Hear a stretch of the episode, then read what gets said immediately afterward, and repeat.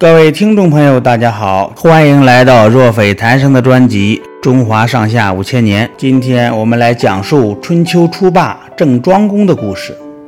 周平王东迁以后，东周的统治区域日渐缩小，东到荥阳，南至汝水，西临潼关，北达秦水，只有方圆六七百里。周天子名义上是天下的共主。实际上不过是个大的诸侯国而已。郑庄公名叫季务生，他的祖父郑桓公是周厉王的小儿子，是辅佐周王室的卿士。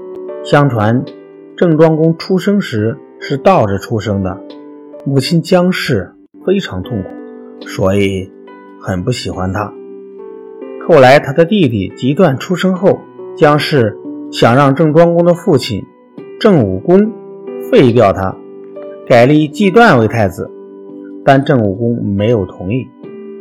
郑武公死后，郑庄公即位，姜氏还不死心，向郑庄公要求把荆这个地方封给季段。郑庄公答应了。大臣们认为荆是一个要地，不能随便封给人，纷纷表示反对。郑庄公说：“这是母亲的要求，有什么办法呢？”所以就把荆封给了季段。季段到了荆后，横征暴敛，不断扩充军队，训练士卒，准备谋反。他还违反规定，大肆扩建荆的规模。大臣们纷纷向郑庄公汇报，郑庄公只是笑了笑，说。多行不义必自毙。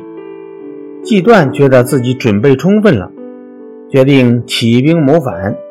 母亲姜氏做内应，但他们的一举一动早就被郑庄公所掌握。季段刚起兵，郑庄公就率军进攻季段，打他了个措手不及。季段被迫自杀。郑庄公平息了内乱，安定了郑国。郑国地处中原的附属地区，国力比较强盛。当时，北方的晋国忙于内斗，西方的秦国正在与西戎作战，东方的齐国与鲁国也是连年交战。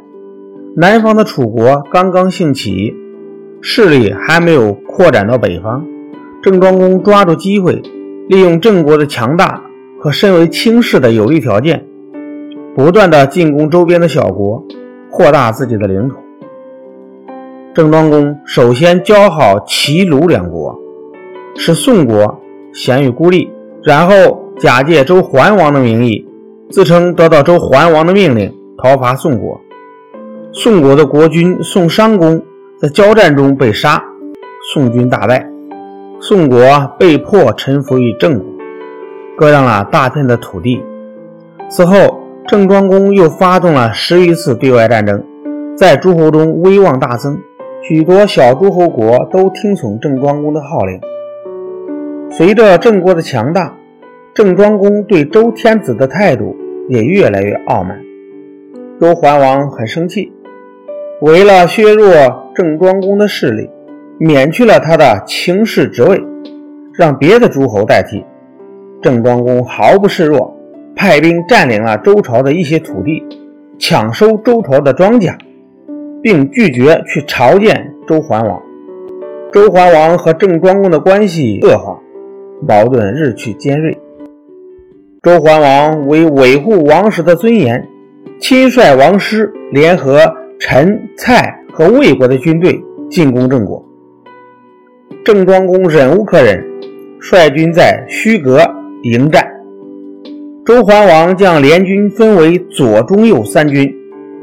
周左军由卿士周公指挥，配有陈军；周右军由卿士胡公指挥，配有蔡军和魏军；而周中军主力则由周桓王亲自指挥。交战前，郑国的大夫公子元对周王联军做了一番分析。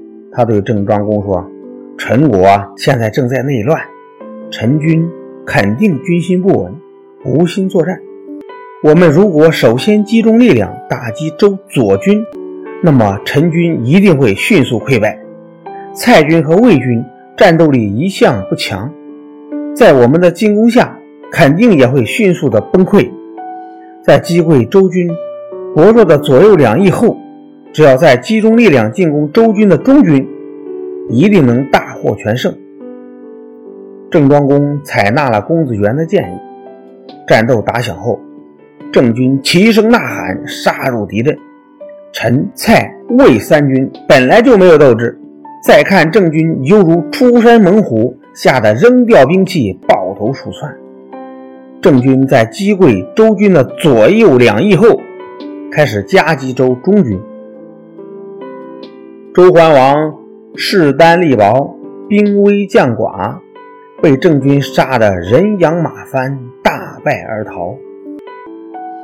郑国大将祝胆率兵追杀，看到周桓王正乘着一辆车狂奔，祝丹立即弯弓搭箭，瞄准周王，嗖的射出一箭，正中周桓王左肩。周桓王惨叫一声，跑得更快了。祝丹见射中周桓公，心中大喜，正要再射，却被郑庄公拦住了。祝丹问为什么，郑庄公说。